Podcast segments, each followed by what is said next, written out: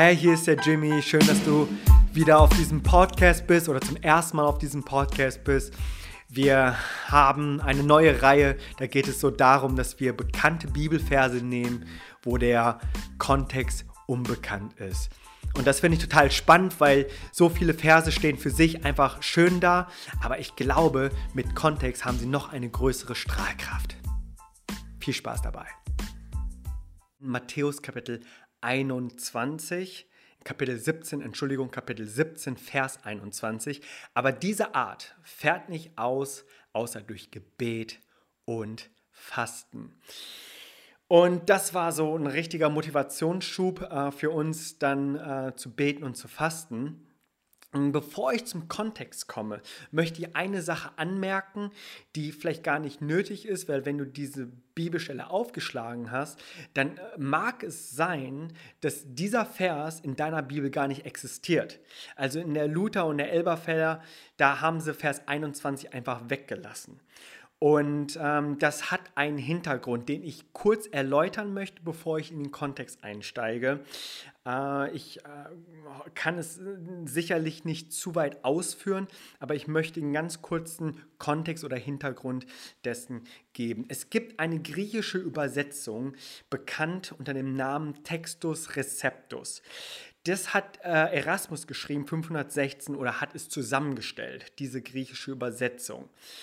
Das ist übrigens jene Übersetzung, die auch Luther benutzt hat, um das große Werk äh, zu übersetzen ins, in die deutsche Sprache.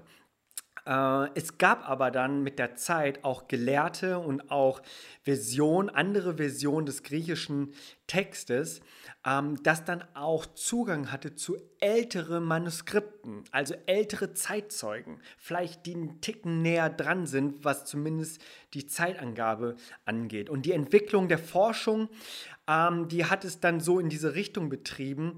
Äh, gegen Ende des 19. Jahrhunderts, da waren dann zwei Briten, äh, die Gelehrte, die dann auch nochmal eine neue Version der griechischen Übersetzung rausgebracht haben. Das ist dann bekannt äh, unter das griechische, griechische Neue Testament. Darunter, lass mich das nochmal sagen und dann äh, werde ich das auch abschließen, sind dann auch die alexandrischen Texte. Das sind somit die ältesten, die Erasmus auch haben wollte für seine, für, für, für seine griechische Zusammenstellung. Die hat der Vatikan damals ihm aber nicht ausgehändigt.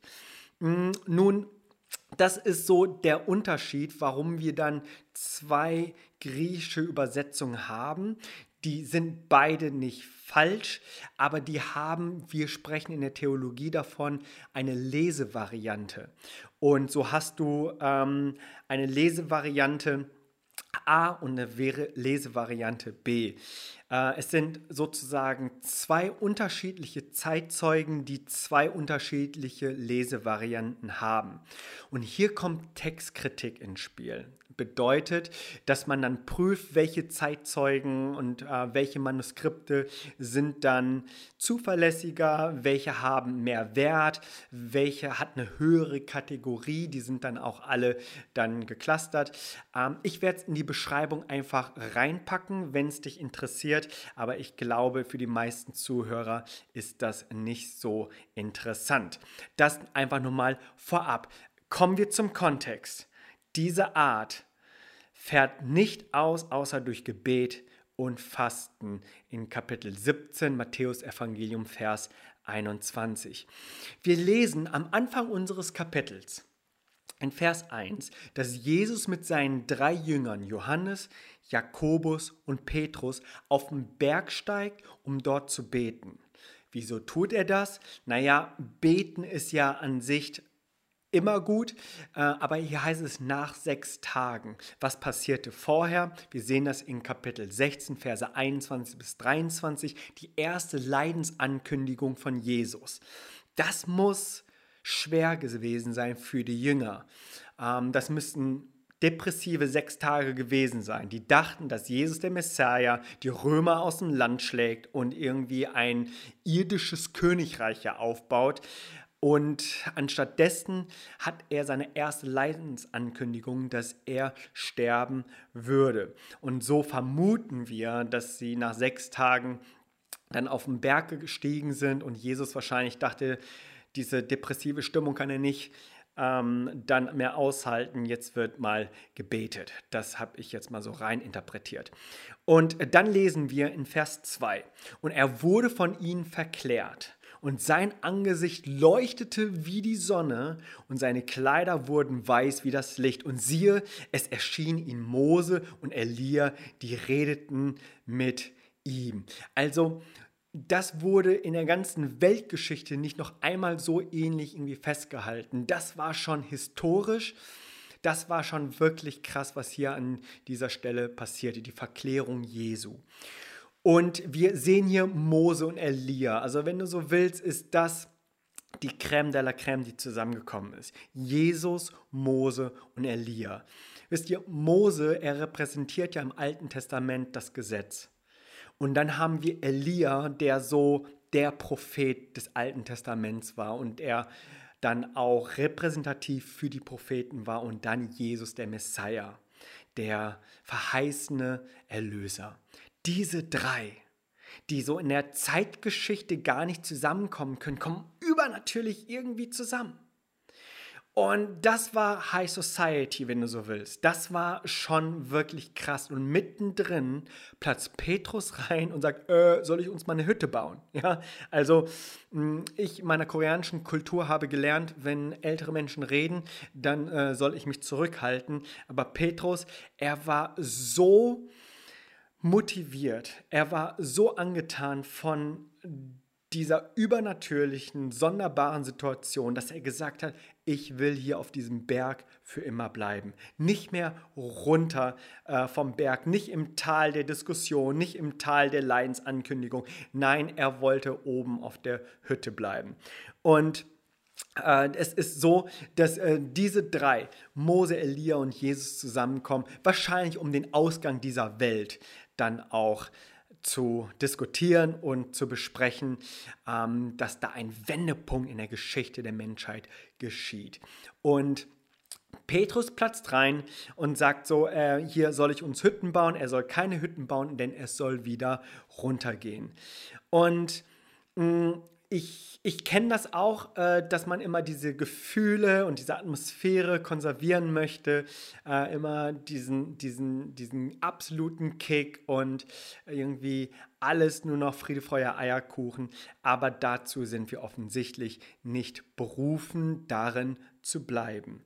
Dann äh, lesen wir äh, in Kapitel 17 unseres Kapitels in Vers 5, als er noch redete, siehe, da überschattete sie eine lichte Wolke, und siehe, eine Stimme aus der Wolke sprach, dies ist mein geliebter Sohn, an dem ich wohlgefallen habe, auf ihn sollt ihr hören. Auf ihn sollt ihr hören. Also hier geht es dann nicht nur so darum, nur Sonderlehren zu haben und irgendwie frommes Kung Fu, sondern hier geht es tatsächlich, seinem Wort zu folgen. Und Vers 8 ist so für mich sinnbildlich in dieser Situation. Da heißt es dann, als sie aber ihre Augen erhoben, sahen sie niemand als Jesus allein. Also wir können festhalten in diesem Zusammenhang, sie sollen auf ihn hören, auf Jesus sollen sie hören. Und das Zweite ist, sie sahen niemand als Jesus allein. Und genau hier kommen wir dann zu unserer eigentlichen Bibelstelle. Sie kommen runter vom Berg und sie äh, finden dort, dass die restlichen neun Apostel äh, dort waren und nicht genügend Kraft hatten, jemanden zu heilen. Das ist die Geschichte mit dem mondsüchtigen Jungen. Und in Markus Evangelium, in einer, in den synoptischen Evangelien, also aus ein anderer Augenzeuge, der darüber berichtet, da schreibt er in Kapitel 9, Vers 14, und als er zu den Jüngern kam, sah er eine große Volksmenge um sie her und Schriftgelehrte, die sich mit ihnen stritten. Also wieder willkommen zurück im Alltag. Nicht mehr auf dem Berg der Verklärung mit Wolke, mit äh, Mose, Elia, Jesus und eine Stimme und so weiter. Nein, nein, das ist wieder Alltag im Tal. Und da erzählt ein Vater die herzzerreißende Leidensgeschichte seines Sohnes. Der Junge wird dann eben durch das Gebet nicht geheilt, der Jünger. Und so stritten die sich. Und da antwortet Jesus in Vers 17, Kapitel 17, Vers 17, O du ungläubiges und verkehrtes Geschlecht. Also ungläubig ist wirklich dieses Misstrauen zu haben, kein Vertrauen in den himmlischen Vater zu haben und dann aber du verkehrtes Geschlecht. In der Ursprache ist verkehrtes Geschlecht auch mit verdrehten Augen. Also würde ich eine Bibelübersetzung schreiben, was ich niemals machen werde, aber dann würde es heißen wahrscheinlich, du ungläubiges Geschlecht oder du ungläubiges Volk oder du ungläubiges und schielendes Geschlecht würde ich vielleicht schreiben. Ja, es ist so ein schielendes Geschlecht. Und Sie sollen einfach wieder diesen Fokus haben. Und das ist das Fazit unseres Kontextes. Sie waren auf dem Berg und beteten Sie sollen nur auf Jesus alleine hören, auf seine Stimme. Sie sahen niemanden, als ihre Augen erhoben, sahen sie niemanden als Jesus allein. Und was ist nun das, was er ihnen sagte? Ganz genau, Vers 21. Aber diese Art fährt nicht aus, außer durch Gebet und Fasten. Hey, ähm, das ist äh, unser Kontext von von unserem Vers und äh, ich möchte dich einfach fragen, was bedeutet das für dich persönlich? Frag dich das mal, ob das vielleicht tatsächlich eine Bedeutung hat für dich persönlich. Ähm, als Aufgabe möchte ich dich einfach ermutigen, mal Matthäus Kapitel 17 zu lesen, auch gerade in diesem Zusammenhang.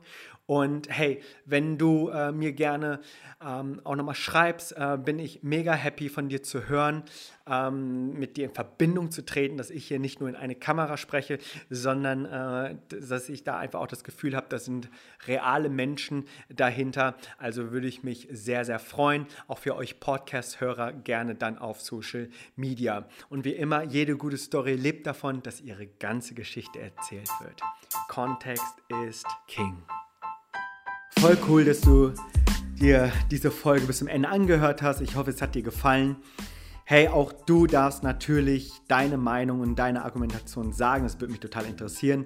Vielleicht möchtest du dafür auf YouTube kommen oder mir auf Instagram schreiben.